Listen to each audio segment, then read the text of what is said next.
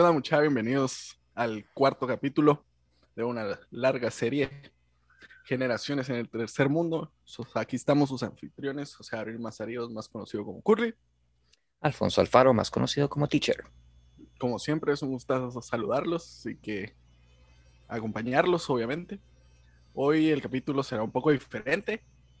Hoy vamos a ver la travesía de poder llevar nuestros podcasts al universo. Entonces, la publicación de nuestro podcast, o sea, no, no sabíamos cómo hacerla y si usted está escuchando, si usted logró escuchar los primeros tres episodios, pues sepa que definitivamente en vivo no fueron. y no creo que hagamos en vivos dentro de un buen rato. Va a estar difícil. Estar difícil. Pero, pero nunca digan nunca.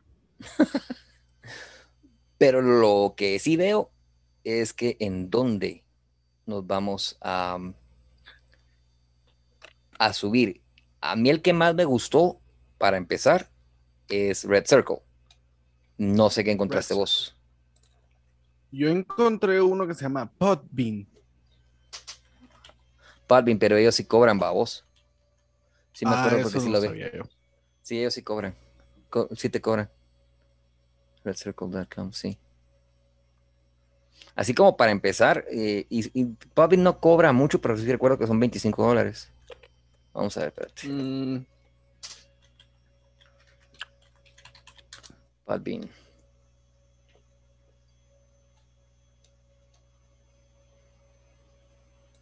Aunque aquí dice Free Podcast Hosting.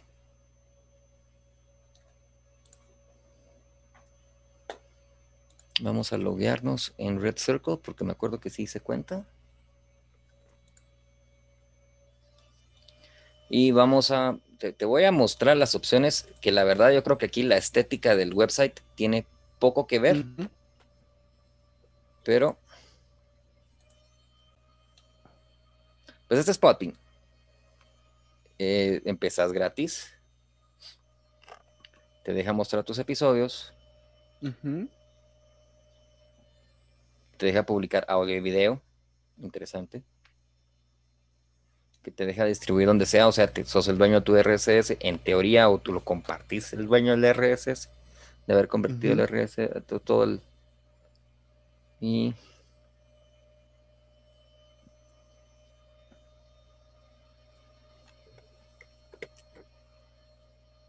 Te deja monetizar.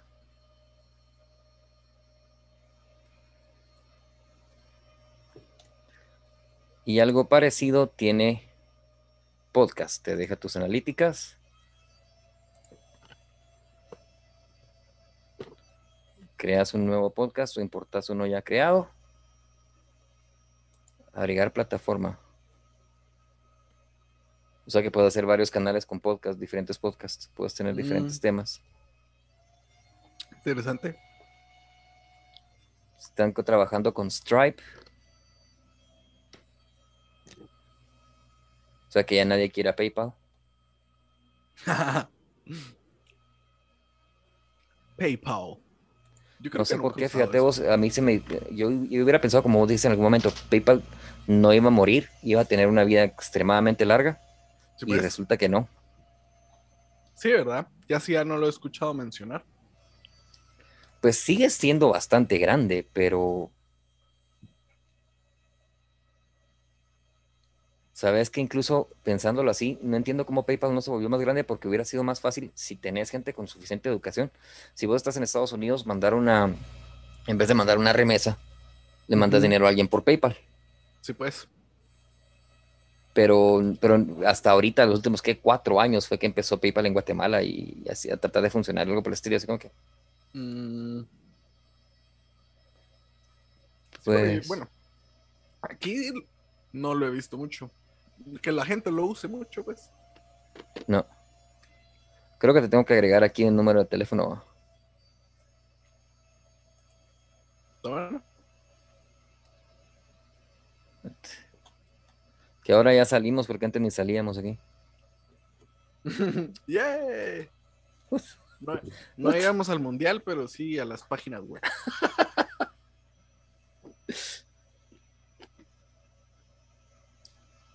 Esto va a haber que editarlo porque se mira información que no debería verse. Después ahí, stalkers. I'm Era el- inside your house. Literal, espérate, vamos a, vamos a pausar un momentito. Bueno, hay un montón de lugares para subir el podcast. Y subirlo y que nos den el RCS, que nos den la copia y todo lo demás. Y para que no, si, lo, si nos lo toman de alguna parte, todavía tenemos la info y el acceso. Exacto. Pero, ¿qué hacemos ahorita y cuál elegimos? Sí, va, pero ahorita que estamos empezando, creo que desde mi punto de vista, creo que debemos buscar uno que realmente nos, nos dé bastante control sobre nuestro contenido. Creo que eso es lo más importante ahorita. Para mí, al menos. Sí, sí, la verdad, eh, porque, bueno, me dejó agregar dos, eh, Red Circle me dejó agregar dos contactos. Eh, A mí me tiene medio encampanado Red Circle porque fue el que, mm, cuando yo traté de hacer, yo traté de hacer uno, te conté, ¿verdad? Por mi cuenta. Va, Sí, sí, sí. lo que, lo que pasa es que no me gustaron mis grabaciones, eh, me sentía súper incómodo eh, hablando yo solo, así como que, Sí, puede ser. Sí. y, y sí se sentía como que en serio quería ir a terapia. En vez de ir a terapia estaba, estaba haciendo el podcast. No sé si vos puede, trataste de hacer uno. sí. Pues siempre con mi hermano tuvimos la intención, pero como que aquel no tiene tiempo y, y no tenemos dos micrófonos. Entonces, por eso cuando usted me dijo que lo hiciéramos, ah, dije, aquel sí tiene su micrófono, tiene su compu, entonces nos vamos así suave. Algo así me puse a evaluar yo en- entre, el- entre la gente que conozco, quien que tenga el tiempo, sea medio reliable, le llame la atención a ese tipo de cosas y entienda de equipo y máquina. Porque no todo el pues. mundo entiende, o sea, No vos decís conectar un micrófono es, es- no es cualquier cosa, pero la Mara tiene problemas para conectar un mouse y eso es USB, ¿verdad vos? No, sí, yo he visto gente con sus mega PCs y no tienen ni la mínima idea de cuando les da un error o, o cuando quieren configurar algo, no saben nada. Por eso yo sí tengo un medio conocimiento tecnológico. No, sí, na- ninguno de nosotros va a tener un, un- un mega conocimiento. Yo creo que un, un ingeniero en sistema lo miras googleando a vos. Pues es que sí. Porque de- depende qué, qué- qué estés haciendo. Y sistemas no Sí. quiere decir necesariamente Compus ni Windows, vos, pero. Entonces, ¿qué hacemos? Va, vos, vos abriste eh, Podbean, eh, yo tengo abierto Podbean eh, en Red Circle, estoy, ya estoy, sus- ya, ya abrí cuenta, pero no hemos hecho nada ahí. ¿Vos abriste Podbean? ¿Cuál otro? Eh, solo, solo abrí Podbean. De ahí no abrí ningún otro más. ¿Cuál otro te llamó la atención?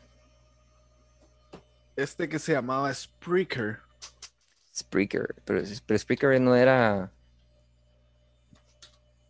Es Speaker, solo que antes de la E es una R. Ajá, Spreaker. te voy a enseñar. Yo creo que sí lo vi. Your podcast home.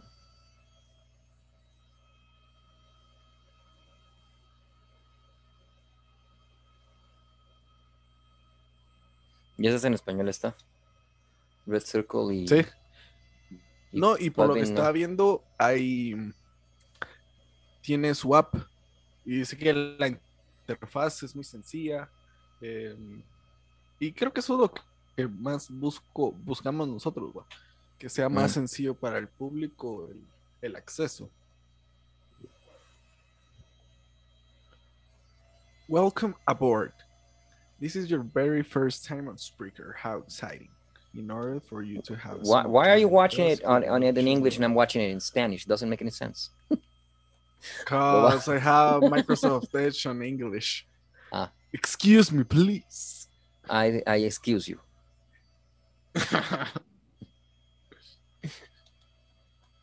como, como dijo una vez Estrada, para los que no entiendan español, para los que no entiendan inglés, estamos diciendo de que, ¿por qué lo tengo yo en inglés? Pues para practicar más que todo. La verdad es que como ayuda a leer todas estas páginas web y tener todo eso. Eh, siempre se los dije, o sea, cualquier cosa que hagas en línea, mejor trata de hacerlo en inglés. Porque es la única forma de acostumbrarte al, idioma, con los recursos que hay ahorita, es de las mejores formas de acostumbrarte al idioma y te enseña más vocabulario siempre. Sí, yo he estado siempre. A veces son palabras que no, no entiendo. Pero de ahí, pues, ahí sí que realmente usted lo que me enseñó es a soltar mucho la lengua. Por eso le decía que antes era así como, ah, bueno, voy a pensar que leído y lo voy, a, lo voy a tener que pensar en inglés. Es como, ah, ahora ya no. Ahora ya le puedo hablar fresco leche. Como si nada hubiera pasado. Pero nunca te dio miedo hablar en inglés, o bueno, yo no recuerdo que te diera miedo. Sí se notaba que traducías en tu cabeza. Pero no se, no. no, se notaba que, no, no se, o sea, miedo, miedo, así como que, ay, ¿qué digo? No recuerdo que tuvieras. No, realmente nunca, no. Bueno, vamos a dejar. he tenido el inglés cerca. Voy a dejar de compartir la pantalla solo por el hecho de que tenemos que tomar una decisión. Y eso no quiero que se note. No sé dónde vamos. Bueno, Spreaker sí llama mucho la atención, se mira muy profesional todo lo que vos querrás también, eh, pero también Podbean se mira igual. Y eh, el. Vamos a ver. Sí, ahorita que acabo de hacer cuenta en Spreaker, pues se mira bastante sencillo, tanto subirlo como importar el RCS. Sí. ¿Y dónde convertimos las cosas? Porque estoy viendo que nadie te lo convierte. Eh, yo sí, yo sí vi una forma. Ahorita no me acuerdo, pero, pero sí vi cómo se hace. Es que hay una, había una como, como aparato de Google. Una cosita de Google. No, y creo que, creo que, creo que el Podbean creo que tiene una opción cuando uno lo sube. Sí. Después ahí le dan el link. Sí, tiene una opción. Vamos a ver, vamos a meternos a Podbean. Y voy a hacer la herejía de meterme con uno de mis usuarios de, de otro lugar. Pero la verdad es que no me molesta tener dueño. Eso decía, fíjate que estaba viendo una entrevista y así decían de, nosotros no, no, creeríamos, o bueno, no sé qué piensas, si eh, entendés cuando te digo Gary Oldman, ¿verdad? Sí. Obvio, va. Y Gary Oldman, de las primeras cosas que yo le vi, porque yo no sabía que él ya traía varias películas, fue Drácula. ¿Drácula? Drácula. Wow. 91, papá. Ah, sí, no. Ayer. Entonces. Yo creo que la eh, primera vez que lo conocí fue en la de. Ah, en la que sale Natalie Portman, de pequeña. Ah, The Professional. Esa, pero ahí, ahí creo que fue la primera vez que lo vi. Y lo odiabas, o sea, te fascinaba la interpretación, pero lo eh, odiabas al personaje que hacías, que hacía. Te parecía un villano perfecto. Sí. Cuando lo eligieron de, de o cuando él, pues, me imagino que él se habrá puesto para la audiencia y se tiró para um, Commissioner Gordon, yo así como que, pero si él es Joker. si él es, ¿qué, hace de Gordon si él es Joker? Pero supongo que él mismo ya había hecho el personaje prácticamente en esa, en esa vez, vos. Y no sé si viste, hizo un video con eh, Guns N' Roses. No, que hasta el maquillaje de Joker tiene y todo. Supuestamente es el diablo, pues, pero pero sí, es el maquillaje de Joker y pelo punky. Ah, interesante. Ahí lo voy a buscar más tarde. Para quitarme la duda. Es en estos momentos que uno quisiera poder poner música, mira vos. bueno, welcome to Podbean. Create new podcast. Vamos a ver qué nos dice Podbean. Los dos tenemos el mismo, el mismo listening del primer episodio, ¿verdad? ¿El mismo qué? Perdón, no te Tenemos el, mismo, el, mismo audio de, el mismo listening, dijo el mm. teacher. Eh, el mismo audio de... es que salí con la grabadora, no jodas. Lesson one. Ah, a mí no me molesta, pero yo sé que para una, para una persona sentada en, en, en, escritorio escuchando clase no ha de ser muy bonito. No.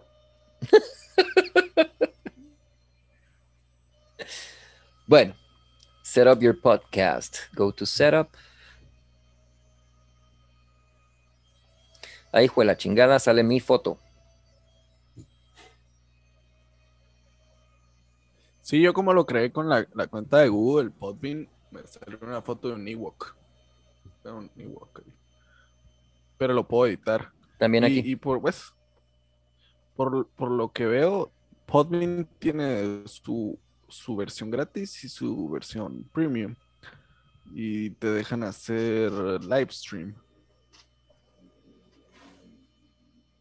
Bueno, ¿qué piensas vos? Empezamos con Podbean y vamos aprendiendo qué, a dónde más nos vamos. Pues, mire, yo realmente yo me siento cómodo con cualquier plataforma. Pero como creo que usted comprende más todo, todo, todo eso, creo que prefiero que usted me diga cuál prefiere usted. Te lo juro que comprender más no es cierto. comprender más, eso no es cierto. Vamos a ver, vamos a iniciar un podcast con Spreaker y vamos a ver qué nos pide. Y la misma vaina, cual, Dios mío. Ah, no me hagas esto, no. ¿Cuánta gente tiene mi cuenta? Y después ando pensando, ¿por qué tengo, por qué tengo virus? ¿Por qué me escribe gente que no conozco? ¿Por qué tengo tanto spam?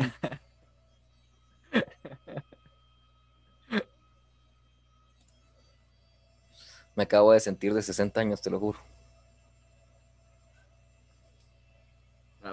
Debía haber hecho un, un email solo para esto. Ah, como somos de mulas. Te incluyo, lo siento, pero sí. Pero eso, la culpa es toda mía. Ay, eso nunca se nos ocurrió. No, no, se nos había ocurrido hasta este momento. Creo que buena idea hubiera sido eso. Hacer un, hacer un hacer un, hacer un Gmail para esto. Hay, que apuntarlo. Eh, yo pienso que mejor lo hacemos de una vez y una vez subimos, fíjate. Tomémonos la foto. Espérate, tratemos de vernos bonitos, no va a peinar.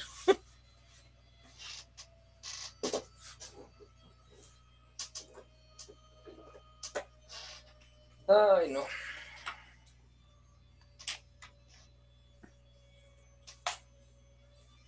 Gary Oldman. Es el que acaba de hacer Churchill, ¿no? ¿Perdón? El Gary Oldman. Es la última película que sacó fue la de Churchill. Sí, va, pues fíjate que es, a, eso te, a eso quería llegar. Perdón, me perdí. Eh, qué raro va. Ya, ya la, ya la, ya, ya la edad. Pero, um, welcome to Podbean. Em, Gary Oldman, vos no pensarías de que él espera que lo dirijan. Vos pensarías que las anotaciones que pone, que, pone 60 post-its en, cualquier script o algo por el estilo, pero no esperarías que, él venga y, esté esperando que, que lo dirijan si, es, si está haciendo bien o mal las cosas, vamos.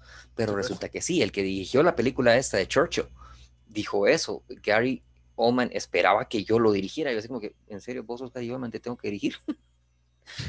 Pero sí, o sea, que, que él esperaba eso. Y, y, a la hora de la hora, aquí en, en, lo que yo tengo de experiencia, no tengo la menor experiencia con podcast, más que el curso que yo te dije que, que, que seguí de Udemy. Y no sé si hay, o sea, aparte de ese chavo que yo vi, tiene 15 años de venir haciendo podcast. Y aparte de, él, yo creo que muy poca gente te puede decir, en serio, yo me las sé todas. La, cantidad de información que estoy encontrando es casi tan abrumante como la de eh, eh, la de la bolsa de valores o la de las criptos. No, claro. No sabes ni por dónde empezar. y a la hora de la pues. hora, por donde empecé, solo seguí caminando con lo que podas, vos ahí vas encontrando con qué te iluminas. Entonces, por eso me metí, pero sí, obviamente ahorita ya llegamos a un punto, mi querido Curly. No, no soy Sherlock. Sí, soy. Sí, sí. Era, era, flaco y intuía mucho las cosas y era casi Asperger en mis 20, pero no, no soy Sherlock. En teoría, Sherlock Holmes sí, es, sí era Asperger. Ay, están trabajando en la, en la tercera, creo yo. Con Robert Ya era ahora, ya era ahora, mano. Nos tienen 10 años esperando esta tercera película, pues. 10 años tiene, tiene, Sherlock Holmes. Nombre. Sí. What? Qué eso. Qué rápido. Sherlock Holmes 3, sí. Sí, ya, ya está Sherlock Holmes 3, solo medio te pones en 2011, Game of Shadows. Ah, como ya no va a ser Iron Man, tiene que hacer pisto. No creo que le falte, pero saber cuánto. No creo que le falte. Pero saber cómo gasta uno a vos y en qué gastas, porque en cuanto, no sé, o sea, empezás a ganar un poquito más de plata y así como ganás, gastas. Sí, pues. Pero. No, sí, ya está, está en IMDb, eh, Sherlock Holmes 3. No mouse, Mickey. Qué viejo acabo de sonar, pero sí. Jared Harris otra vez como James Moriarty. Ok. Ah, eso sí no he visto el cast. No, Pensé que estaba muerto. Y IMDb también tiene originales de IMDb, no lo puedo creer. ¿En serio? Te lo juro.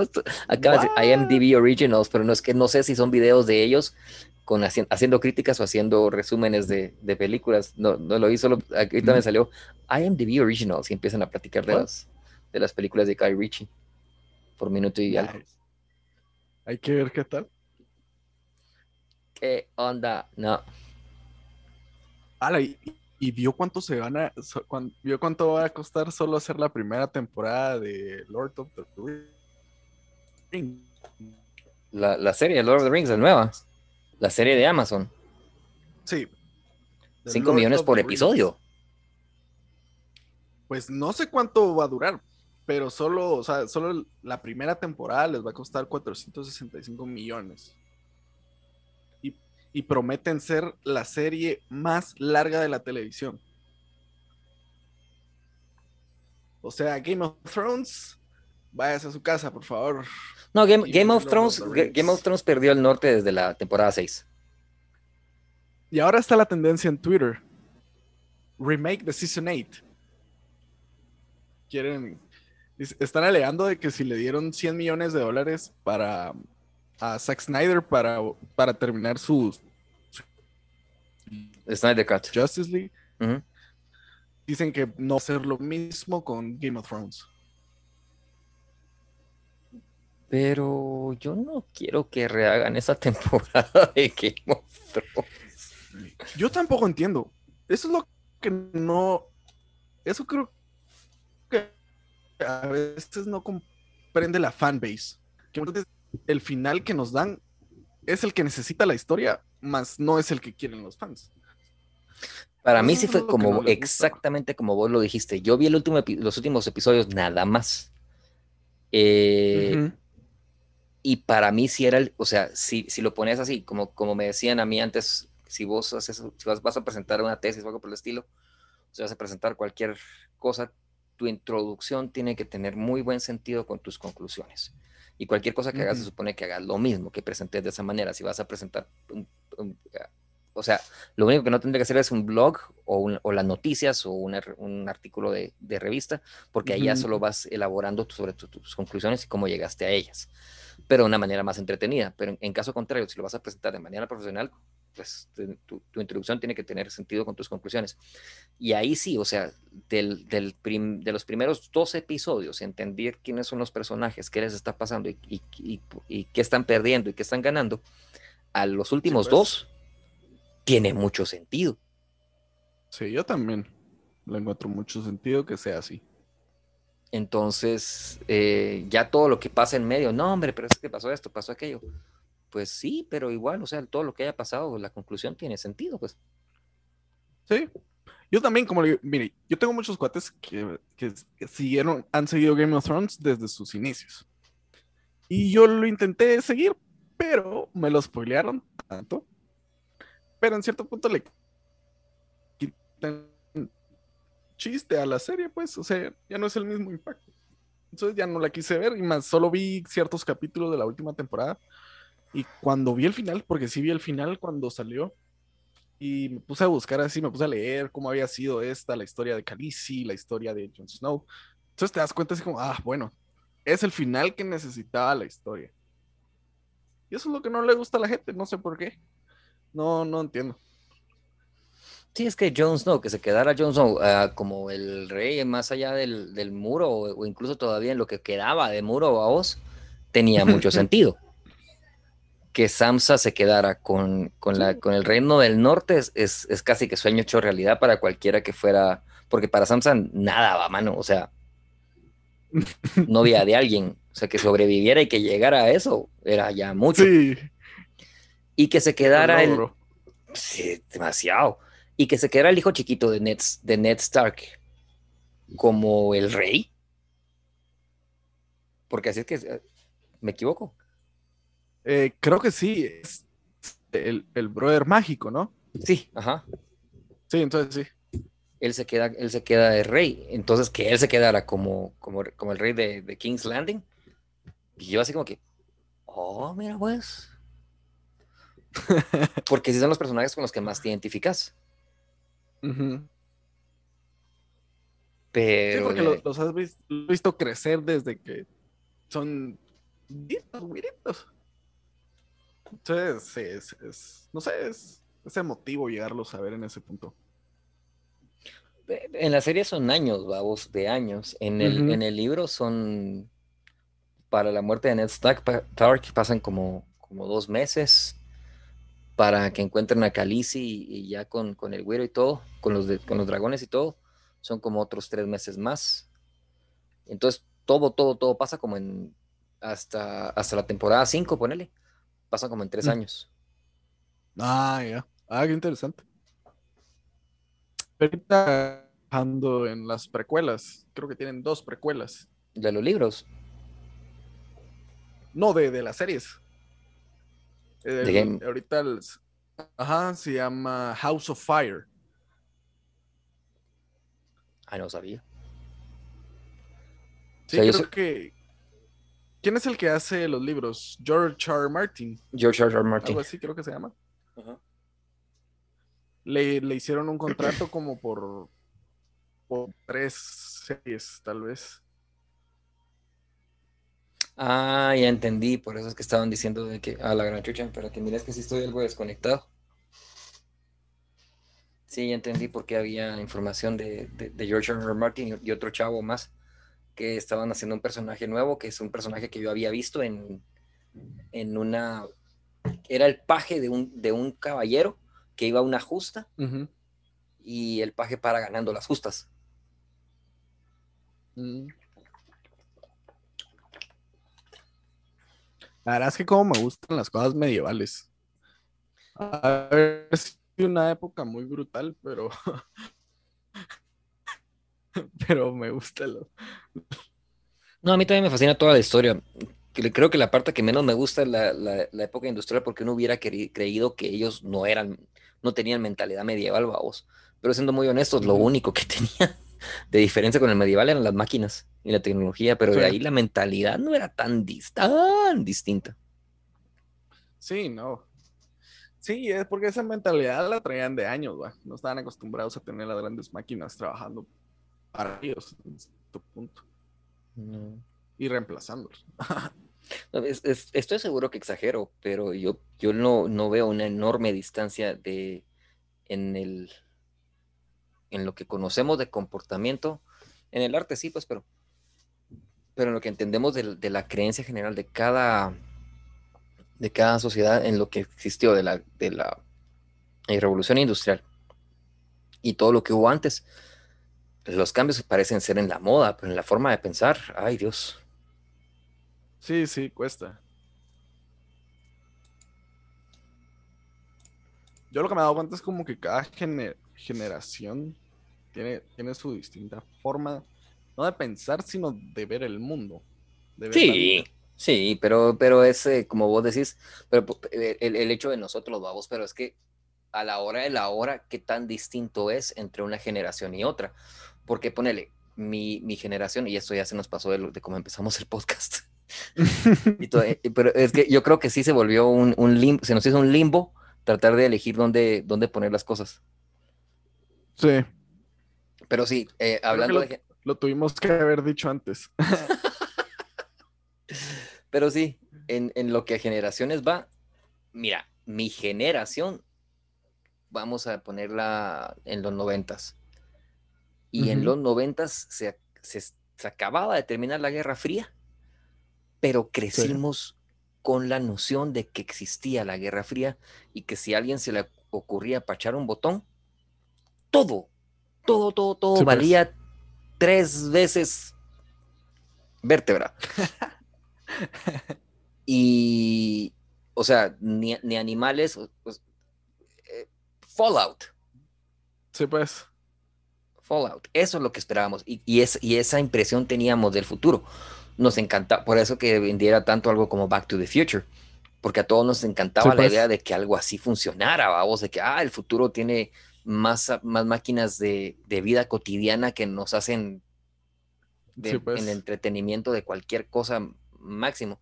No, es, y queríamos patinetas voladoras y carros voladores y no Netflix, pero bueno, no vamos a hablar de eso. pero bueno.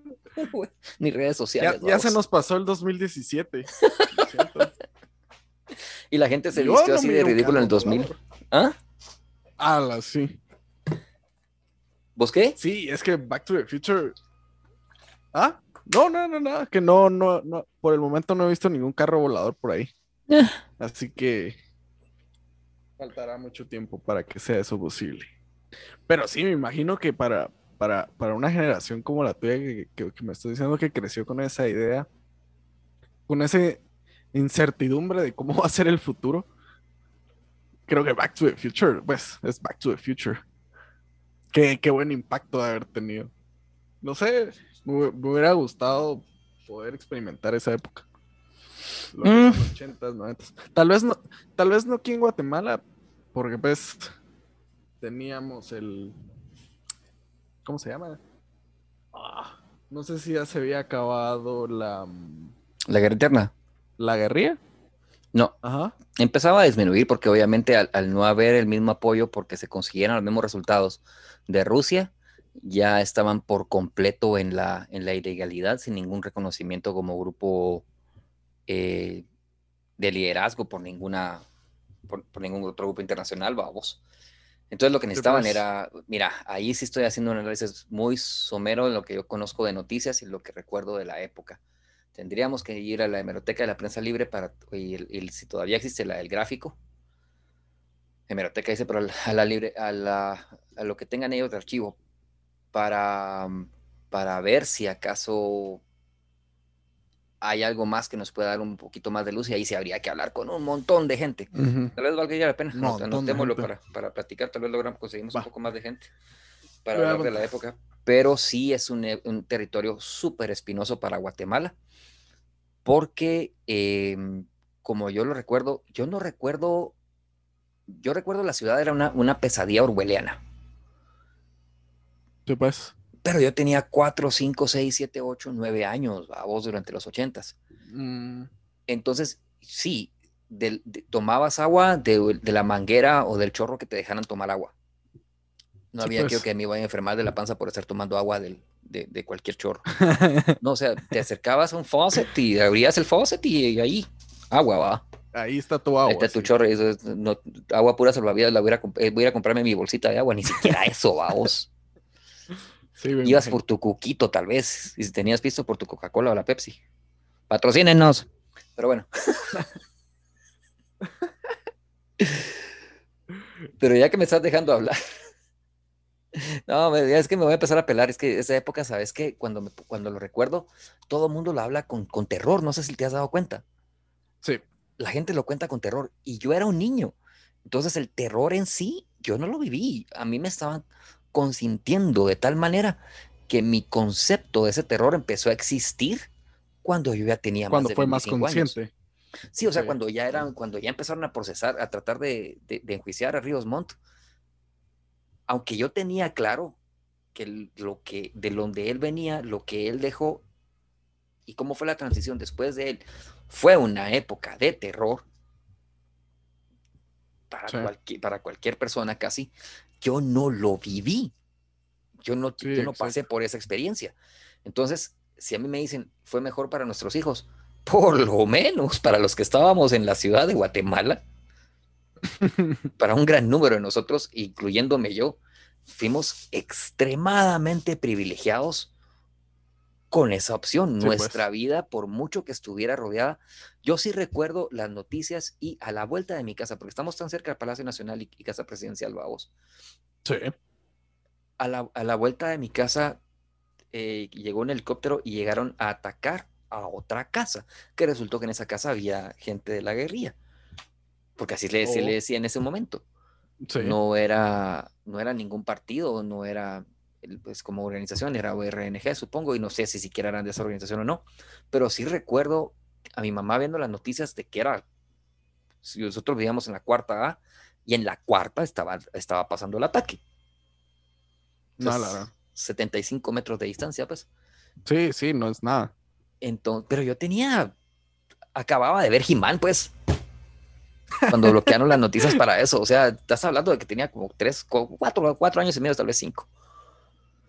Y mamá dice, solo recuerdo mucho a mi mamá diciendo, ala, pero si son puros patojos, porque no sé de qué, a qué se refería. La, gente para mí se miraba normal, pero sí era gente relativamente joven en, en, conflicto armado, a vos pero es lo pues. único, único, único que yo viví y experimenté.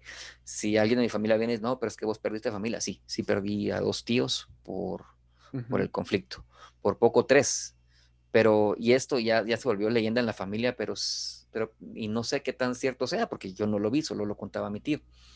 Eh, estaba en la San Carlos, la San Carlos todos sabemos que era como que se entendía como que el corazón de la guerrilla. exacto y mi tío estaba estudiando medicina. Em, él se trata de subir a un bus, el del bus se va sin él, le mienta la madre, el segundo lo, lo bota, porque tampoco lo deja subirse. Porque sabemos que Guatemala, o sea, para quien no sepa, si alguien nos está escuchando de esa manera y no vive en Latinoamérica o vive en una Latinoamérica que está muy organizada, en los buses en Guatemala tienen toda la opción de parar donde se les dé la gana y de subir cuanta gente quieran. O sea, que es muy probable que un, un bus te haga caer o que te caigas de un bus que está en movimiento. que eso todavía existe, o sea, muy generaciones estamos hablando, pero eso, eso todavía existe. No, ya no son los únicos, ya no son las únicas opciones, pero todavía existe. Y el tercer bus en el que se sube, se logra subir medio colgando, se tiene que bajar porque no va bien. Exacto. Se queda esperando 20 minutos por otro bus y cuando va pasando, de milagro pasa un, medio, medio bus ilegal. en, México les llaman peceras, para nosotros son microbuses, que ya casi no existen. Y en, en, ese microbús que también va atascado de gente, les cuesta pasar eh, por la salida de la universidad, porque resulta que habían a los otros tres buses que estaban saliendo de la universidad, los habían agarrado a metrallazos. Ah, Sí, pues que haya noticia. Sí, por algo fue. Por algo fue. Pero yo no recuerdo que hubiera noticia al respecto. O sea, no te lo puedo verificar. Eso solo vino a voz de, alguien de la familia. Si pasó o no, no sé. Nuestros vecinos en El Salvador, yo solo recuerdo haber ido a El Salvador cuando tenía como 11, 10 años y recuerdo que lo que mirábamos en la, entre la carretera y la ciudad del Salvador era una cantidad de soldados atrincherados, tanto eh, a, trinchera cavada como a trinchera de, arena. Sí, pues. Y es todo lo que yo recuerdo. No recuerdo haber visto el conflicto en sí, pero sí recuerdo que todos estaban. Eh, llegabas a cualquier encuentro de carretera, cualquier encuentro de, acercando a la ciudad, y estaba atrincherado a morir. Dale, entonces, eh, es, lo único que yo tengo, tengo memoria. De ahí, la verdad, mi papá tuvo oportunidad de progresar, mi mamá más o menos, también tuvo un negocio, después mi mamá se dedicó a la casa cuando tuvo a mi tercer, a mi tercer hermano. O sea, eso ya va muy a título personal, pero yo, yo, no, yo no recuerdo la, la, pesadilla que todos cuentan. Cuando la empiezo a analizar, si la vivimos, vamos, había policía uh -huh. secreta, podías acusar a alguien de guerrillero y por lo menos torturado se iba a ir. Hasta que reconociera que así o no. Eh, no sé, yo no, contábamos chistes al respecto, pero no sabíamos que el chiste venía de, de tanto, de, de, verdad, de sangre, pues. Sí. Entonces, yo sí tengo bien, bien claro que yo crecí, nací, crecí, me he desarrollado y he vivido en una burbuja por completo muy distinta a la realidad del, del, del país. O sea, el simple hecho que yo tenga la opción de hacer un podcast. Sí es parte de una burbuja microscópica, pero vos me dirás si te parece o no real.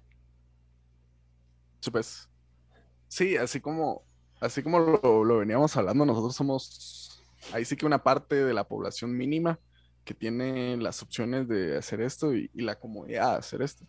Y, pues el conflicto armado interno fue que hace 30, 40 años y y hay gente que aún sigue resentida por ello. Hay gente en los pueblos que no pueden ver militares sin que los vayan a, ahí sí que no hay otra palabra, a, acribillar, a, a, insultar y de todo.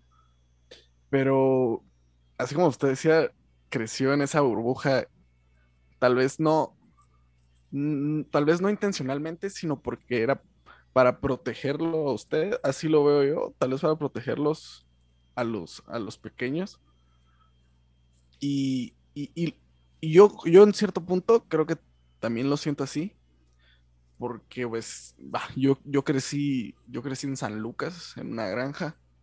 Estábamos lejos de todo, de todo, no había nada allá. Allá no llegaba ni la luz, no llegaba ni el cable. Eh, sí, así como le decían, nosotros, o sea, sí llegaba la luz, pero, pero era así de esos de esos casos en que uno tenía que ir a decir a la empresa, mire, nosotros tenemos, nosotros tenemos una vivienda aquí y queremos que nos hagan las conexiones. Y sí, pues, yo viví ahí desde que nací hasta los seis años. Y sí, hasta como cuando yo tenía tres, teníamos luz. Y nuestro único entretenimiento era o salir a jugar de Harry Potter afuera con palitos y ramitas y Nintendo 64. Pero nunca, hasta que yo ya vine a la ciudad y ya, ya empecé a tomar un poco más de conciencia, ya me, me, realmente me di cuenta de cómo estaba el país. O sea, uno piensa, bueno, yo tengo, yo tengo tele, tengo esto, y, y de pequeño pensaba, bueno, los demás también va. Pero cuando realmente ya, ya salí de ese espacio apartado y me vine ya para, para la ciudad, sí, ya me di cuenta de que hay mucha gente que no tiene ni la mínima idea de, de cómo es vivir como nosotros. Entonces, así como yo también me siento en esta como que burbuja microscópica en cierto punto, porque realmente somos afortunados porque no nos falta nada. Sí. Tenemos casa, comida sí. y estudios. O sea, y, y creo que antes yo me quejaba así como, como, como yo miraba a mis cuates que les compraban zapatos así de fútbol cada mes. Y, y, yo tenía unos que venía jalando de hace dos años que eran de mis hermanos, o sea, pero me di cuenta que eso no, no, no, no valía nada. Yo puedo vivir en una burbuja, pero mi burbuja es diferente a la de ellos en cierto punto. Hasta que ya realmente ya maduré. No, bueno, no, no, no somos frutas tampoco. Pero cuando ya realmente te das cuenta de cómo, de cómo, de cómo está el país y, y la, la, no sé, la, la, fortuna de poder tener una cama. Simplemente solo con tener una cama, una casa ya es, ya es suficiente, pero hay gente que no tiene nada, pero nada, nada. Entonces, sí, la burbuja esta que, que nosotros vivimos es, en cierto punto también la veo como que difícil de salir. No sé qué dice usted. Es que no sabes si es una burbuja o un espacio de privilegios que le está quitando a alguien, algo a alguien más. Si a mí me lo preguntas, yo siendo maestro, no creo que, y, manteniendo una ambición, siendo muy honestos, mis ambiciones en alguna forma son creativas. Por ejemplo, lo que estamos haciendo vos y yo. Eh, animaciones, arte y cosas por el estilo. Quizás lo más eh, competitivo a lo que me interesaría meterme sería diseño de logos o algo por el estilo, pero no lo creo. Le, miro muy poco futuro porque yo no tengo esa capacidad de decir me paso 16 horas haciendo una cosa que no sea solo, solo chance. Y lo mismo a vos, mm, poco probable haciendo diferentes cosas y siempre es de trabajo, creo que podría aguantar hasta las 20 horas, pero si son diferentes actividades con diferentes miras y con diferentes puntos de, encuentro, o sea, a la hora a la hora, algo muy creativo. Y sí, pues. ahora nosotros los, que estamos creativos y estamos dentro de esta burbuja, tenemos a alguien que medio nos defenda porque es que fíjate vos que Jordan Peterson, el, profesor, será muy juzgado y todo lo que vos querrás, sobre todo por gente de izquierda. Y nosotros creo que en nuestra burbuja de privilegios solo quisiéramos ver que hay, hay, más gente con la capacidad de acercarse al privilegio y por lo tanto creemos que la posibilidad existe en la izquierda porque en la competencia no la miras. Porque miras la competencia como algo sucio. así lo miro yo, pues la competencia a mí me parece algo más basado en la, dog y dog. No sé si me explico. Sí, sí, te, entiendo la idea. Eh, que es, una frase, es una frase que escuché de Estados Unidos, dog y dog, o, es eh, cutthroat. Sí, me parece que la competencia no, no tiene una forma de balancearse de manera natural. Y, quien lo crea, que me venga a explicar el horóscopo, porque creo que es lo mismo. Como creer que el comunismo es, es un sistema de vida perfecto, yo creo que las, las, tres cosas, creer en esas tres cosas tienen el mismo valor. El que cree los horóscopos tiene que creer o en el comunismo o en, o en la capacidad del mercado para, para, balancearse a sí mismo. No, no es cierto. Que tiene que haber algo más. Supongo que otros países han logrado regularse, pero con algunas medidas socialistas y otras medidas capitalistas. Han tratado de balancear las cosas ahí el problema está que creo que sí no es aplicable para todas las culturas y la nuestra. No sé si tienen la capacidad de decir, vamos a organizarnos culturalmente primero para después venir y decir, tenemos como, tenemos la base para poder hacer que los, demás, los demás niños, que ahí me incluyo yo, porque fui niño en ese momento, tengan esa oportunidad, vos y no tengo la pues. menor idea, no tengo la menor idea de cómo, cómo podría pasar eso. Y no sé cómo se, o sea, aparte de, tratar de, de, dar herramientas a gente más joven que yo, de organización y capacidad de trabajo, no se me ocurre otra cosa para, para hacer algo parecido. Lo que sucede es que cuando te das cuenta, y, no sé si vos lo has vivido.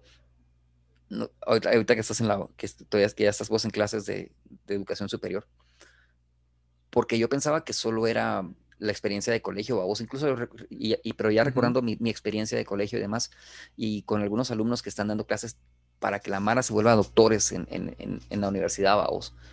Resulta que cualquier clase a la que vos vayas, vas, entre 10 personas vas a tener dos o tres que sí te están poniendo atención. Sí seis que medio te ponen atención y es más probable que estén en el teléfono chateando o que estén eh, o que si no les dejan tener el teléfono prendido por el lugar en el que están o en la universidad que te que, que estén baboseando entre ellos y que no les esté impactando lo que estás diciendo y todavía van a tener el valor de decirte es que él, él, no se preocupó por hacer la clase impactante. Eh. Sí, pues no, no me hagas hablar al respecto, pero bueno. Y eh, no me dejes hablar al respecto, mejor dicho. Y, hay, y habrá tres que les va a valer 30 veces cualquier cantidad de comino a vos. Sí. No les va a importar. Y no sé cómo lo, no sé si, te, si lo estás viviendo vos ahorita. Sí, o sea, creo que el 2% de la población guatemalteca son las únicas que tienen la posibilidad de, entrar a una universidad o de educación superior, solo el 2%. o sea, y, muchas veces la gente dice, ah, vivimos en Guatemala y estamos mal, pero no se dan cuenta de realmente qué afortunados son solo con el hecho de poder tener una computadora y un teléfono para recibir clases y recibir las clases y poder pagar la universidad.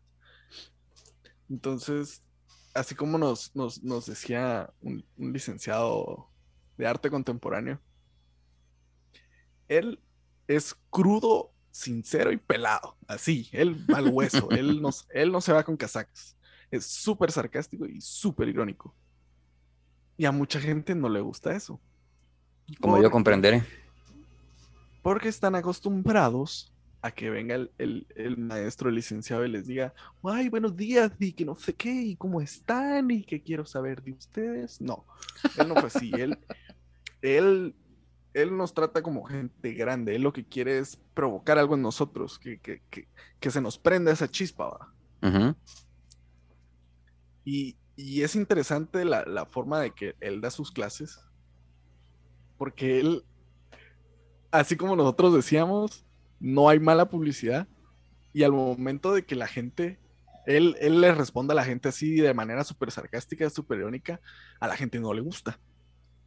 No a la gente no le gusta la sinceridad. Entonces me di cuenta que teníamos un licenciado, de que el brother era buena gente, era inteligente, pero era muy monótono. Él ponía su presentación en, la compu y esa era su clase, va. Eso leía. Pero, leía la presentación y leía la presentación. Ah, o sea, llegabas a un punto donde decías, a la que tedioso, así como que ya cállese, don, por favor. Sí, de plano. Pero este como nos tenía todos así medio, medio cabreados, porque sí, o sea, tú decías así como, eh, La Rosa de Guadalupe es la mejor serie que hay, y te decían, no, usted está mal, eso no es. Entonces la gente se quedaba así de, wow, ¿por qué me está hablando así? Va? Pero eso es lo que hoy la gente no se da cuenta de que la universidad es diferente porque ya es uno mismo. Ya, ya es si, si uno quiere salir, sale. Así de simple. Mm. Y, en el colegio no. Y, ahí en el colegio realmente estás dependiendo. Cuando estás en el colegio, mucha gente, al menos yo, era, ah, tengo que salir del colegio porque mis papás se han pasado toda la vida pagándome un colegio. Tengo esa fortuna, tengo esa fortuna de que me puedan pagar un colegio privado. Y, la gente no lo aprecia. como le digo, la gente, la gente sabe que está en Guatemala y, sabe que el país está mal, pero, pero nadie quiere hacer algo por cambiar. Todos, todos, todos quieren quitarse el, el problema y pasárselo a alguien más. Entonces, así como decías, ahí sí que en cierto punto veo que, como hablamos en, un primer episodio, yo eso es lo que veo de deficiencia en nuestra cultura. Nadie quiere hacer algo porque esto mejore. Todos, todos quieren, no sé, solo, no sé, no, no quieren crear un impacto, no, no quieren ser algo más que ellos mismos. Eso no es algo malo necesariamente hablando, creo que mejor, eh, no, te, estoy, te estoy enfrentando como que fuera tu teacher otra vez. Quítame el hábito. no, eh, eh, vamos a ver. Entiendo lo que estás diciendo, pero si vamos al hecho de quiénes somos, eso no es necesariamente algo malo. explorar y darte la oportunidad de conocerte no tiene nada de malo. Creo yo y hasta lo, recomendamos. Es algo que hay libros y libros y libros y, arte y cine y todo lo que vos querrás diciendo, la exploración es, es personal, es válida. El problema está que la gente no se da cuenta de cuán privilegiado es el que tiene la opción de decir tengo derecho a hacer mi exploración. Porque hay gente que, o sea, si te estás muriendo de hambre o si tenés, no tenés claro de dónde va a venir tu próximo plato de comida y tenés que ver qué haces para conseguirlo, no vas a estar poniéndote a pensar cuál, qué me apasiona para poder ganarme la vida. Solo vas a encontrar lo primero que te dé una opción de tener o ingresos o comida. Sí, pues. Punto. Cualquier otra cosa no es relevante.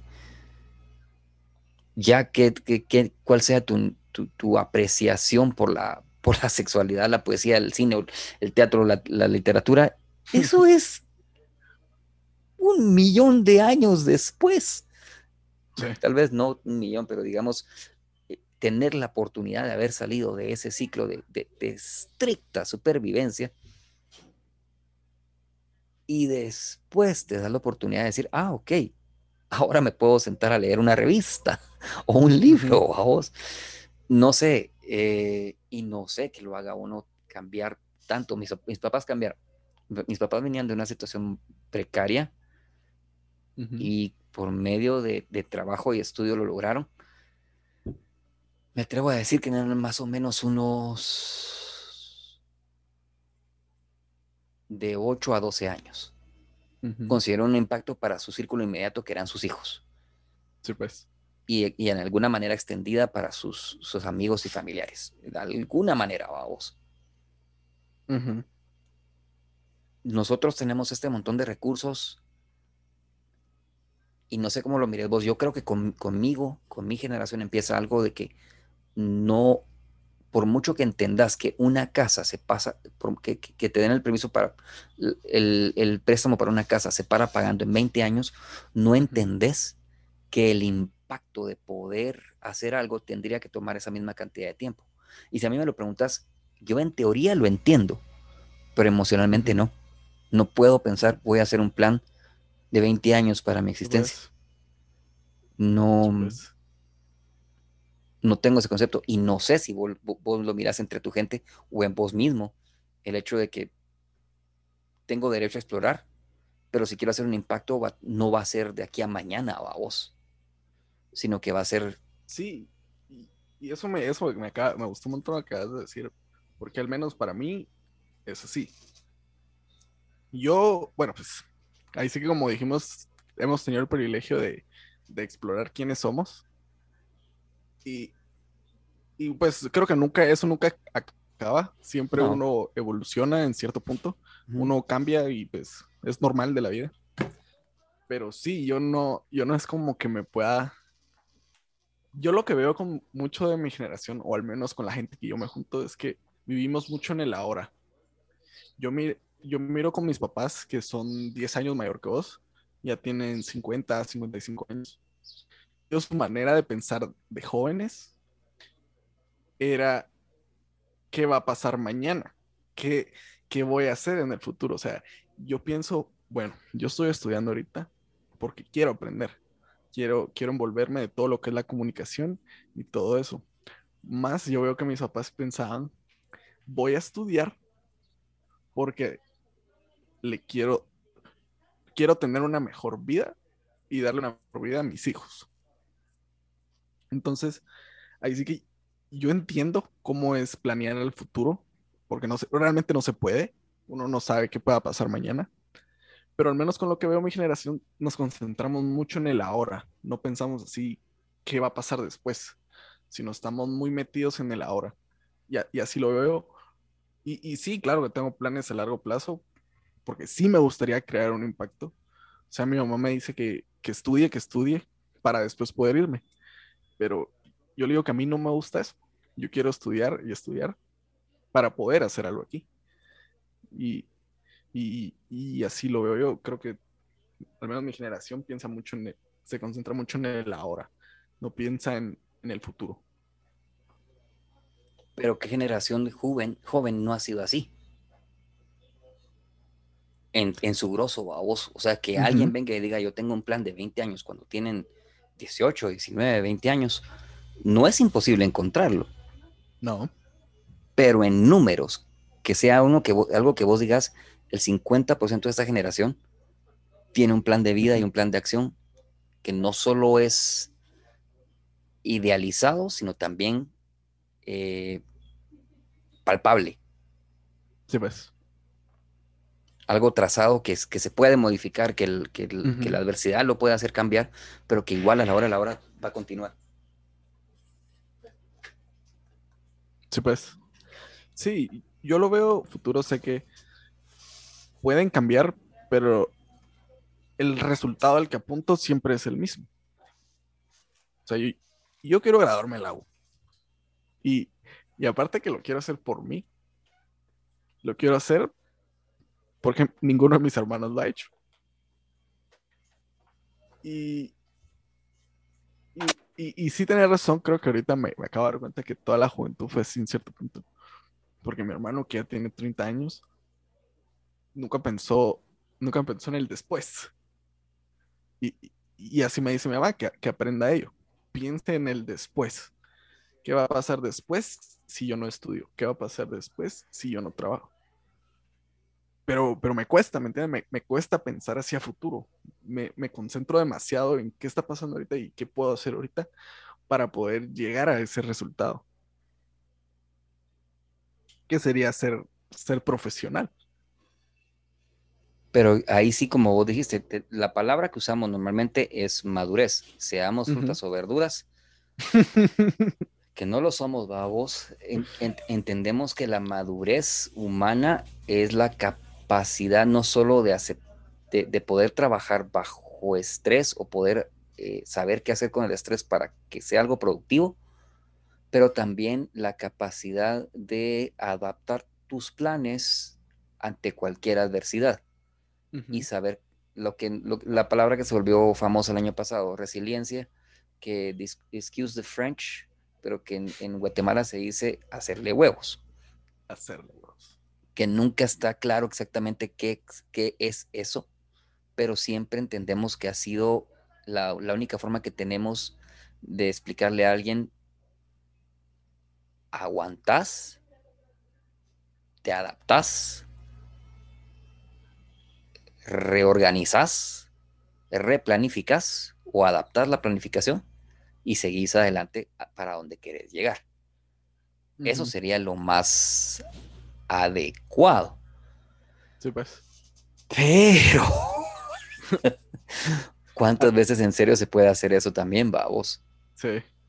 Pero supongo que la madurez es eso, poder decir el, el, hecho de que no me salió mi plan como yo quería, no me besó la que me gustaba, no me contestó el mensaje a quien yo quería, no debería de ser algo para que vos digas, me voy a deprimir o, pues. o, se me acabó la vida, a vos. En ningún momento, bueno, por supuesto estoy usando eh, ejemplos bastante tontos, pero es que yo creo que hay mucho de esta generación que, que creen que pueden arreglar el mundo con un tweet. Sí, tienen mucha razón, mucha, mucha razón y no solo es, y, tal vez no, ahí no caen tal vez tanto los jóvenes, porque si los jóvenes lo aprendieron, lo aprendieron porque nosotros hicimos Twitter grande, vamos, mi generación. Y los de treinta y tantos también se preocuparon porque Twitter y Facebook tuvieran el impacto de, que hicieran a la gente pensar un tu meme o una tu publicación de, de un blog tienen la capacidad de, de cambiarle la vida a alguien. Que imposible no es. No. Pero la probabilidad de eso es una entre cuánto usuario hay en, el Internet. Sí. Y va a ser a uno, que no significa que porque le hiciste el impacto a ese uno, por ese uno también vos vas a recibir una cantidad de dividendos o beneficios inmensos, pues, o sea, tampoco eso es cierto. Entonces, no, no sé. Decime. Ajá, ajá. No, no, no. no, yo solo quería hacer un comentario que nuestro licenciado nos dijo este que te dio de arte contemporáneo. Nos dijo que nuestra generación de los que teníamos de 18 a 23, 24, crecimos con la idea de que tenemos razón en todo lo que decimos.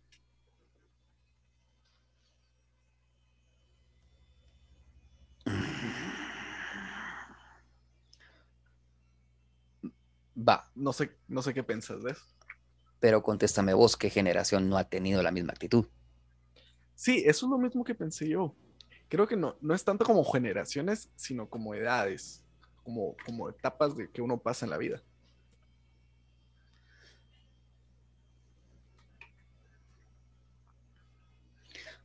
Y qué bueno fuera que, que, en serio uno como maestro tuviera la capacidad de darle suficientes herramientas emocionales y físicas que no es cierto. O sea, no es cierto. Vos viviste algo conmigo y, vos me dijiste, vos me enseñaste eso, vos me enseñaste aquello, o con vos aprendí algo de aquello.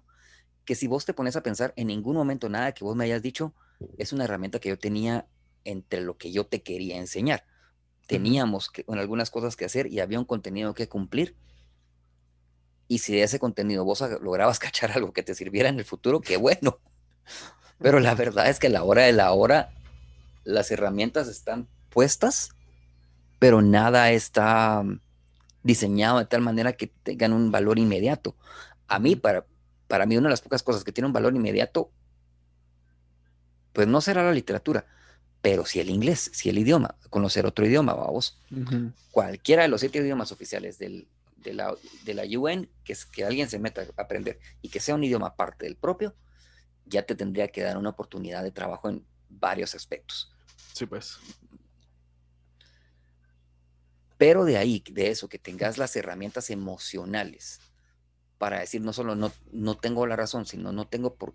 El problema está que es muy fácil encontrar entre ustedes apoyo de extraños, que simple y sencillamente por un hashtag ya encuentran algún nivel de unión y de activismo.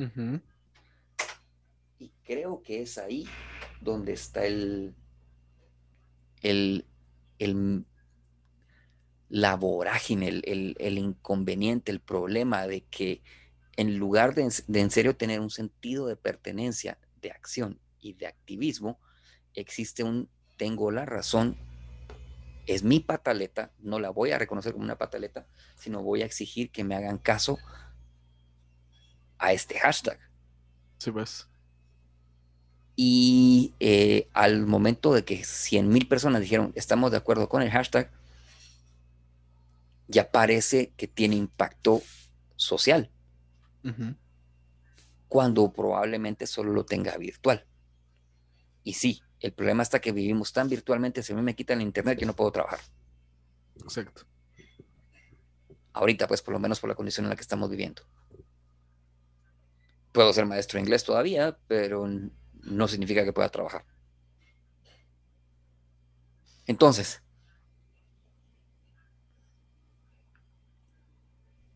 ¿qué hacemos?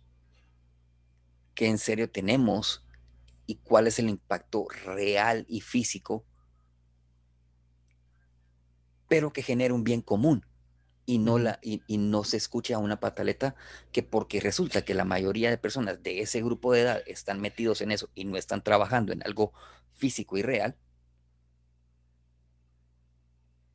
se les vuelve realidad a ellos, porque lo exigen a pataleta pura.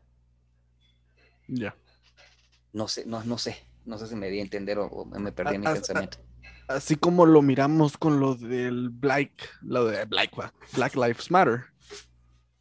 Ah, es territorio súper espinoso. Aquí en Guatemala lo podemos hablar, pero no sé cómo lo van a tomar en otros países.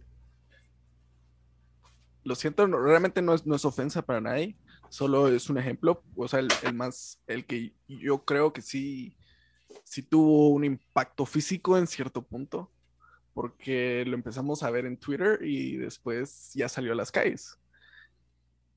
Entonces, creo que en cierto punto, todos en, nuestro, en nuestro corazón o en nuestra cabeza, sabemos que tenemos la razón con todo lo que creemos. Así lo veo yo. O sea, no, no, sé, no, sé, no sé si lo expliqué bien, pero nosotros tenemos nuestras, bueno, pues al menos yo tengo mis opiniones y mis creencias, que yo sé que estoy en lo correcto, más, más no puede ser así, pero realmente no estoy creando ningún, ningún impacto físico, sino es más como un impacto mental.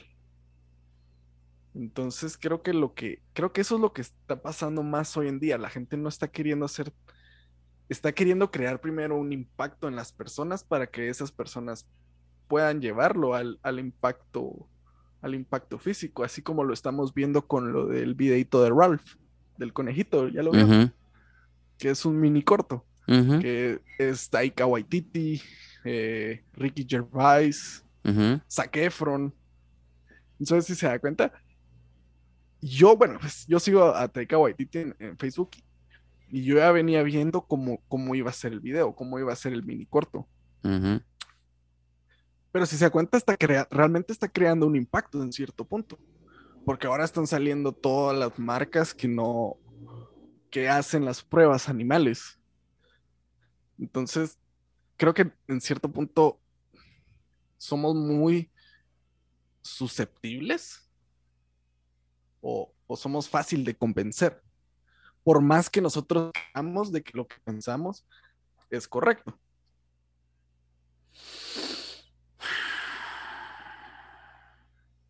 Es que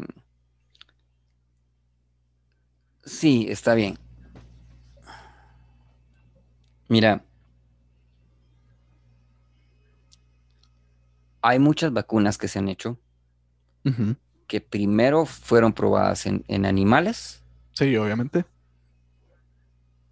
Y después fueron eh, probadas en humanos. De esa cuenta, el testeo animal es prácticamente indispensable antes de poder llegar a la prueba humana. Sí, pues. Porque saltarte de fórmula a prueba humana te vas a tronar a un montón de gente. Lo que ellos están tratando de hacer ver es que si acaso es ético para una sociedad como la nuestra, con el nivel de tecnología que tenemos, los que tenemos acceso a ella, porque volvemos a lo mismo. Fue un privilegio económico tener la oportunidad de ver ese video. Sí, exacto. Quienes lo vimos, a vos. Y que vos digas, eso es una prioridad de mercado.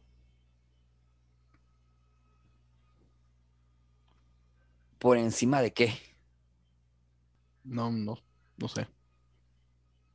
Porque que me diga, sí, o sea, al animal se le fregó un eh, se le fregó se le fregaron los ojos, eh, se le fregaron la espalda y así aprendimos de que la combinación que estaban haciendo con ese químico no era la adecuada. Se les murió el animalito, obviamente, en espacio de meses. Y nació para sufrir. Que suena horrible cuando lo hablamos así. Pero entonces, quiere decir que quienes hicieron ese video no creen en el mercado. O no creen que el pues. mercado tenga la capacidad de generar nuevos productos. O creen en que le tenés que pedir permiso a un animal antes de experimentar en él. Y el único animal que te puede contestar si está dispuesto a que experimentes con él es el ser humano. Y si al ser humano lo vas a poner a experimentar al, recién salir una fórmula de lo que sea, te estás paseando en el ser humano. De inmediato a vos. Que es cierto que de todas formas pasa, pero obviamente ya el impacto se conoce mejor y solo lo vamos a transmitir a la piel humana y las posibilidades que existen de dieta y demás. si vamos y decimos no es ético, porque el animal no tiene cómo consentir en el hecho de que le van a experimentar en él. Pues. Entonces, sí, ¿a qué hora van a decirle a una empresa o cuál es el riesgo que pasa una empresa? Porque por mucho que vos le firmes, va, experimente conmigo, las consecuencias de experimentar con vos no son ni menos horribles.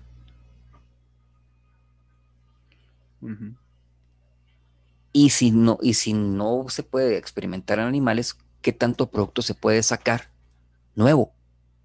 Sí, pues.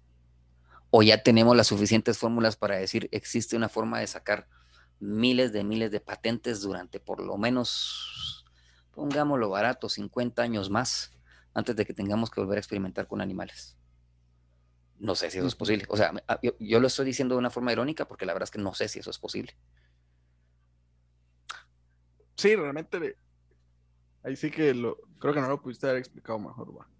El único animal que puede dar el consentimiento para que testeen en él somos nosotros, somos los humanos. Pero sí, es que yo a veces, o sea, no es, yo lo veo desde un punto en que no es ético hacerlo, pero es el, es el único recurso y, no importa qué hagamos, el ser humano lo va a seguir haciendo. Yo no sé si vos probaste, yo probé ser vegetariano un tiempo en mi vida, casi como por ahí de tu edad.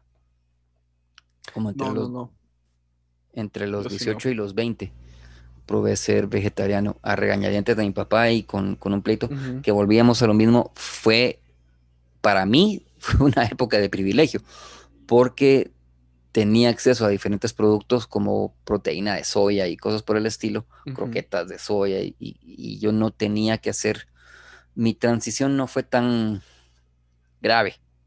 Sí, pues. No fue guiada, porque no la, no la mantuve guiada por, por nutricionista ni por médico, pero por la información a la que yo podía acceder en aquel momento, que sí había internet y podía acceder a bastante información. Pero pero no fue guiada por, médico y psicólogo, porque resulta de que fue un de mis peores épocas en, ánimo, motivación, organización y por lo tanto en depresión, vamos. Sí, pues. Y ser vegetariano no me ayudó en lo más mínimo a mejorar esa situación de vida. Y mantener una dieta más balanceada, tratar de hacerlo, lo, empecé a hacer por ahí de esta, ya casi los 28, porque sí consumía mucha comida rápida. Y de la comida rápida habría que platicar qué tanto es ético y qué no, porque resulta de que todos sabemos, o por lo menos si vos te has metido un poquito en la, en cómo es el negocio, sabes de que carne, carne, carne, carne, carne, carne, no es, es, es proteína procesada. No es. o sea, es proteína procesada. El precio al que te saldría una hamburguesa de cualquier lugar o el pollo de cualquier lugar está bastante difícil que en serio venga de, tanto animal, vamos. O sea, imposible probablemente no. Pero inmediato y probable. difícil. Está difícil. Y sí, sí, sí, o sea, es, proteína procesada. De ahí que mucha gente diga, viendo el efecto a un nivel molecular, por favor, nadie consuma comida rápida. Sí. Entonces, porque si es, si es, si para siendo dañino. Pero entonces, ¿qué es ético para nosotros que consumir? Porque no es cierto que el humano esté hecho solo para consumir vegetales. No es cierto. Necesitas proteína animal.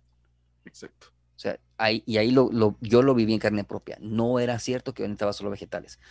Tuve una oportunidad en la que me estuve cocinando dos veces a la semana, nada más que vegetales, viviendo especias y, y alguna forma de cocinar distinto, pero siempre consumía tres o cuatro o cinco veces a la semana eh, alguna figura de carne. O de huevos o de leche o de queso. Cualquiera de esas cosas. La, o, el yogur, muchos mucha gente dice no se consume ningún producto animal, pero consumen yogurt. Y pues tofu, que, creo que es una forma de queso también.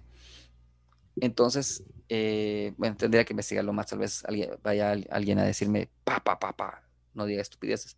Y lo acepto. Probablemente haber dicho que el tofu no es queso es, es una estupidez. Pero, porque la verdad no, no, no, no conozco mucho el producto, solo lo he consumido. Y que digamos que, vos puedes, o sea, hay que recordarnos de los Simpsons, vos no vives de ensalada, no vives de ensalada. Necesitas consumir animales. Entonces, ¿qué es ético y por lo tanto moral? O sea, que ayuda a la mayor cantidad en bien común.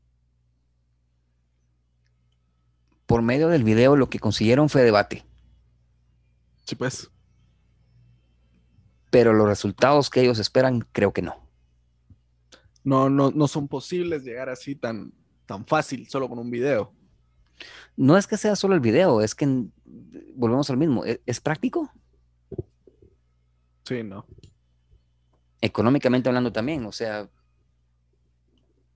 alguien tiene que estar eh, generando esos conejos y vendiéndolos, ¿verdad vos? Tiene que haber algún granjero también atendiéndolos para que sigan naciendo. Sí. O sea, ahí hay trabajos también.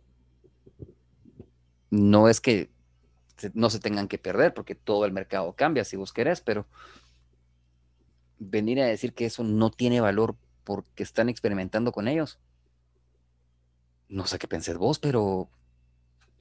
Sí, yo sí lo veo hoy en día, que, mucha gente se vuelve vegetariana y vegana solo porque es lo, lo más ético, lo, lo, lo lo, más sano, por así decirlo, pero es que simplemente no es, no es O sea, es posible, es difícil ese, esa transformación, pero para mí no es lógico, ¿me entiendes? Para mí, que el humano deje de comer carne, no, no, no, no es viable en cierto punto, porque necesitamos la proteína, necesitamos lo que nos da la carne.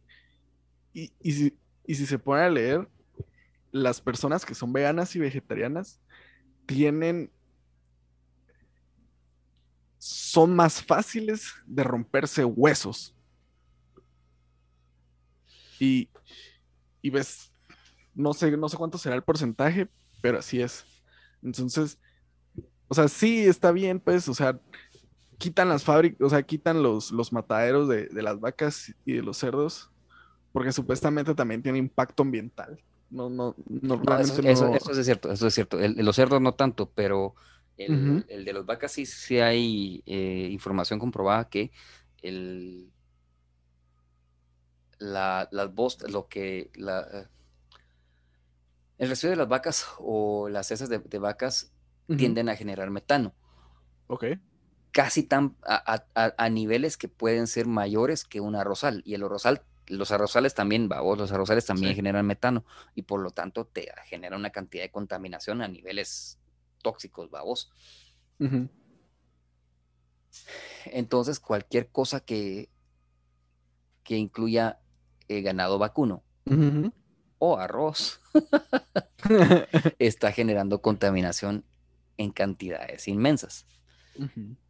Entonces eso sí es cierto, eh, daño al medio ambiente sí es, y el, segundo problema, aparte del, hecho de que las heces de vacas es, generan tóxicos, pues la carne de vaca no es lo más sano que vas a consumir. Y eh, mucha gente está consumiendo áreas verdes eh, de hasta de selva para poder generar ganado. Eh, Guatemala lo ha vivido, ¿verdad? el petén está atascado en fincas que, antes eran área, área protegida o por lo menos área no, no urbanizada de ninguna manera. Em, ah, tan discutible. Y eh, en Guatemala lo, lo, vimos el año pasado, o hace año y medio creo yo, que habían incendios forestales en Petén y estaban deteniendo a los bomberos o a la gente que estaba tratando de detener esos incendios, porque la gente quería que se quemara el espacio para poder tener tierras.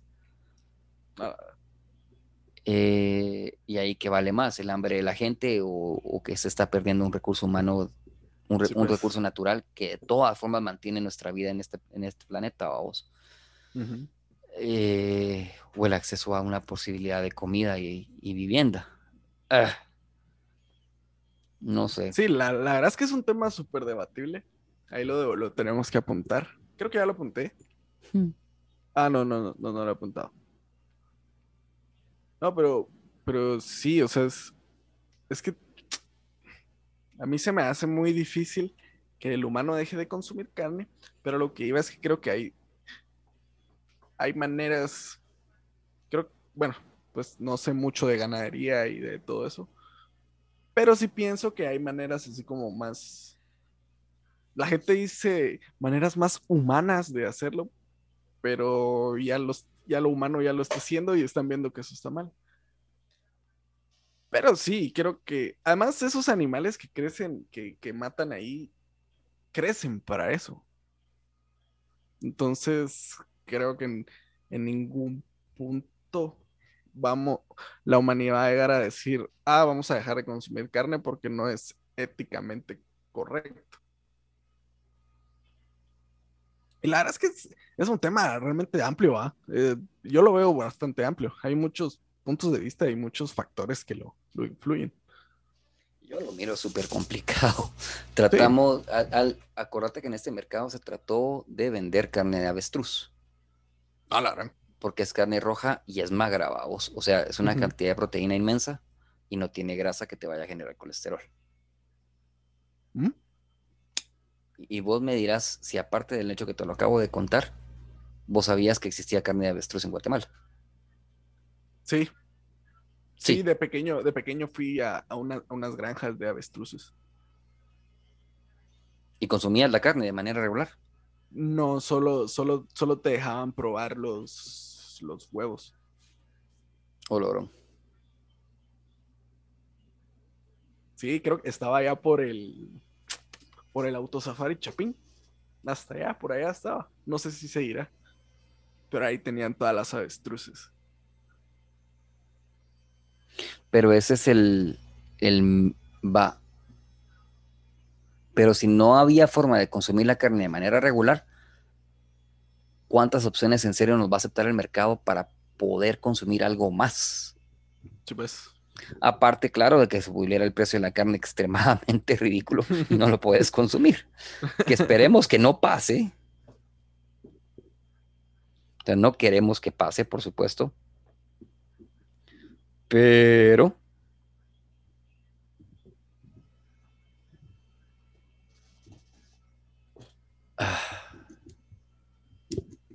Pero si a mí me lo preguntas, la única forma que vas a conseguir que la gente no consuma carne, porque para vos eso es malo, es que no la puedan pagar. Sí, pues, tiene sentido. Y ahí vamos a encontrar entonces cómo, si en serio podemos existir sin carne, ¿verdad? Porque si estás hablando de que no se puede comprar carne, ni vos ni yo la podríamos comprar. Sí. ¿Y a dónde nos vamos? Yo pienso que, no sé si lo has visto, a mí me llama mucho la atención y quiero creer que es la, siguiente mejor opción, es el, la creación de em, que, la, que, no sean los pueblos los que te estén generando comida, sino que sean trabajos más especializados con los que puedas entrenar a gente de manera masiva para tener eh, granjas verticales más cercanas a la ciudad. Entonces en las granjas verticales tenés la oportunidad, hasta ahorita me parece que puede hacer casi cualquier cosa menos frutas. Ya. O sea, tomate parece que sí, pero es un tomate demasiado pequeño como que fuera el, el, sí, el, el Tommy. El, Tom, ajá. Y, eh, pero todo lo demás parece que sí lo ahorita parece que solo lo verde se puede producir así. No te sé mm, decir qué, qué tan viable es. Y a la par de eso, parece que con esa agua, porque se junta una cantidad inmensa de agua, pero en Guatemala la puedes captar de la lluvia. Con esa agua podrías tener algo que te ayude a tener eh, granjas también de peces y reducir la pesca. y tener dos o tres especies de peces que, que, puedas pues granjear, vamos, farm y lo estás haciendo para, el para consumo masivo.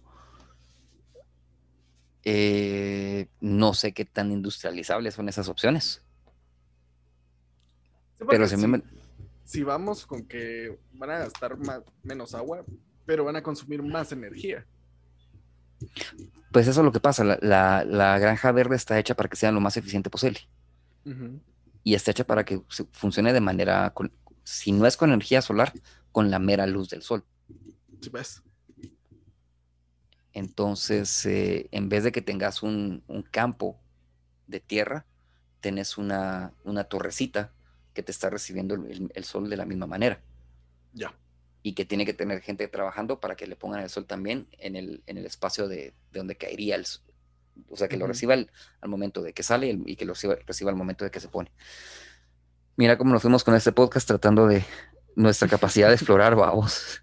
O sea, eh, eh, en, vez de decir, como, como dicen muchos eh, podcasteros mexicanos, venimos a vomitar lo que se nos ocurre en las cabezas, yo sí creo que es explorar nuestras ideas y tratar de encontrar, si no ideas concretas, al menos un punto entre todos nuestros pensamientos y decir, mi orden va por aquí.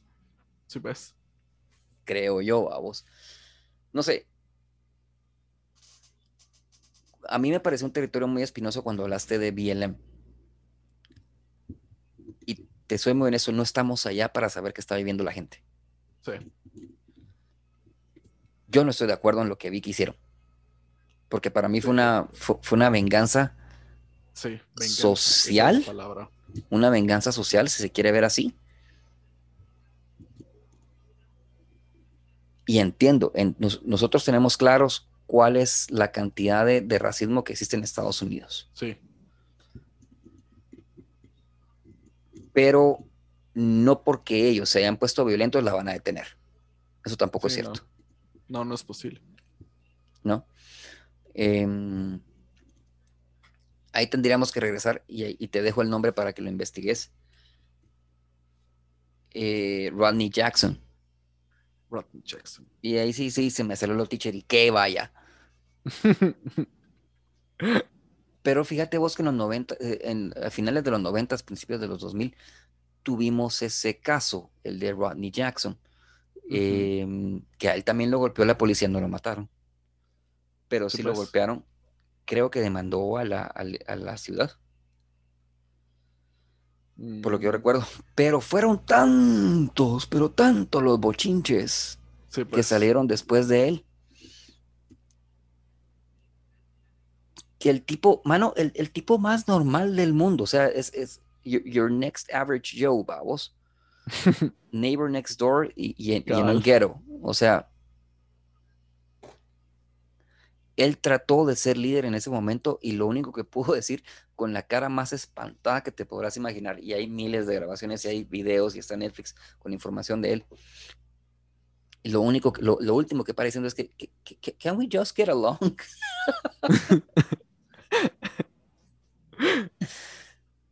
y, y cómo le explicamos de que vos y yo queremos probablemente si nos fuéramos a Estados Unidos querríamos tratar de llevarnos lo mejor posible con todo el, con una gran cantidad de personas. Si nos vamos a México también. También. Si nos vamos a Europa, igual. Pero en serio podemos llegar con la mentalidad de que la gente quiere saber y estar con nosotros. Sí, pues. Y más allá de eso, trabajar con nosotros. Exacto. O peor aún, darnos trabajo está más difícil. Que está... no sé, vamos, entonces... Ah, uno quiere creer que es, que es completamente posible que, lo, que todas las estrategias de las Naciones Unidas rayan en lo, en lo más cercano a perfecto, vamos. Pero no, no, cuando, cuando miras cómo aplican las estrategias, cuando miras qué es lo que quieren y qué es lo que están esperando, así como que, no, hombre, mucha. Sí, es. Bueno, así como ah, un poquito de comedia, así como vi un video a un, a un chavito negrito, le preguntan: ¿Do you prefer light skin or black skin? Y él dice: If she has a fat booty, I'm down to it. y por.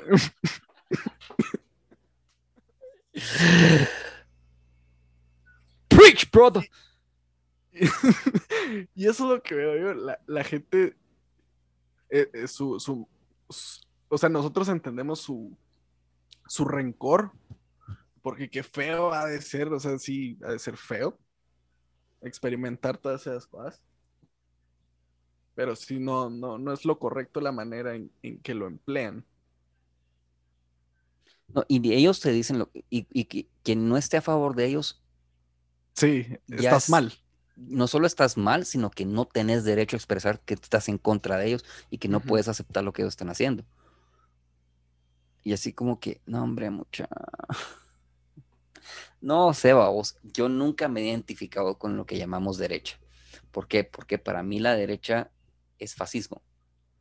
Pero pues. quiero ver que la izquierda no pida lo mismo. Mm que entonces ya no es fascismo, sino es absolutismo. En el comportamiento, la forma de, forma de conducirte. Yo creo en la urbanidad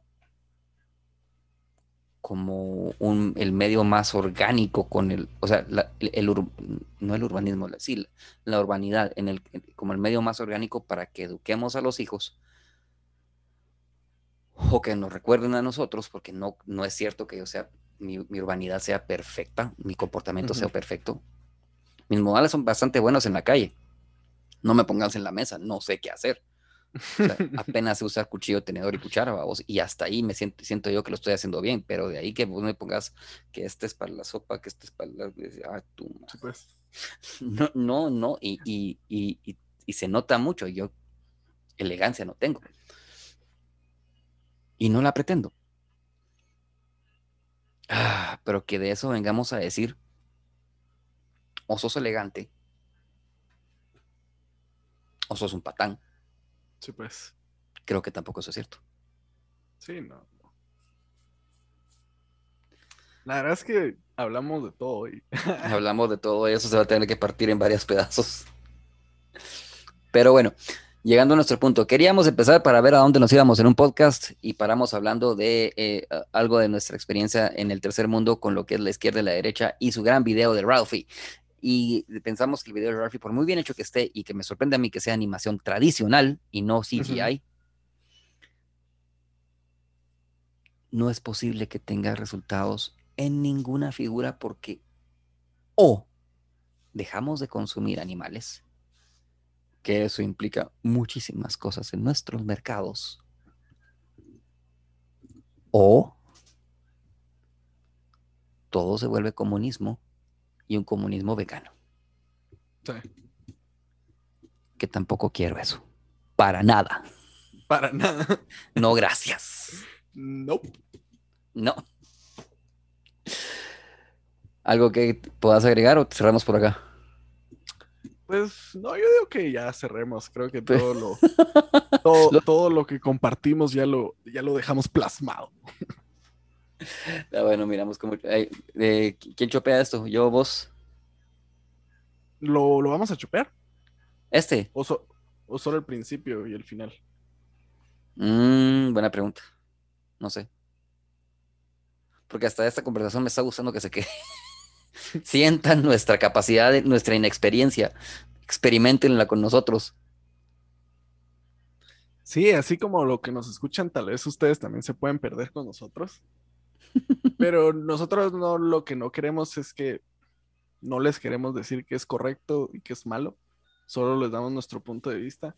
Y lo que en cierto punto quisiéramos causar es que ustedes busquen su propio punto de vista busquen sus opiniones, no se dejen llevar mucho por lo que dice la gente o, lo que es correcto, busquen lo que para ustedes sea lógico y ya. Nosotros estamos causando una chispa. Ojalá. Que es la chispa de usar el coco, de cuestionarse todo lo que pasa. O al menos eso es lo que hacemos. Nosotros cuestionamos todo lo que ha pasado últimamente. Pero ¿en dónde quedamos? Y yo pienso que mucha gente quiere, quiere ver un impacto de que entonces, ¿qué querés vos? Lo que yo quiero ir viendo qué es lo que funciona y adaptarlo conforme vaya funcionando. En ningún momento quiero decir esto es verdad y me quedo con ese absoluto y es, y, es completo y, por lo tanto absoluto. No me interesa encontrar un absoluto, me interesa encontrar lo que funcione por al menos cinco años y, no, y que funcione de la manera más limpia posible. Sí. Eh, anyway, cerramos por aquí.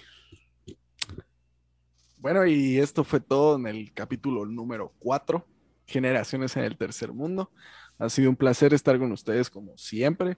Ya saben, estamos abiertos a sus comentarios, a sus dudas. Si quieren saber algo más de nosotros, estamos a las órdenes. Yo soy José Gabriel Mazareos, más conocido como Curly. Yo soy Alfonso Alfaro un poco más conocido como Teacher. Esto fue todo en el capítulo número 4.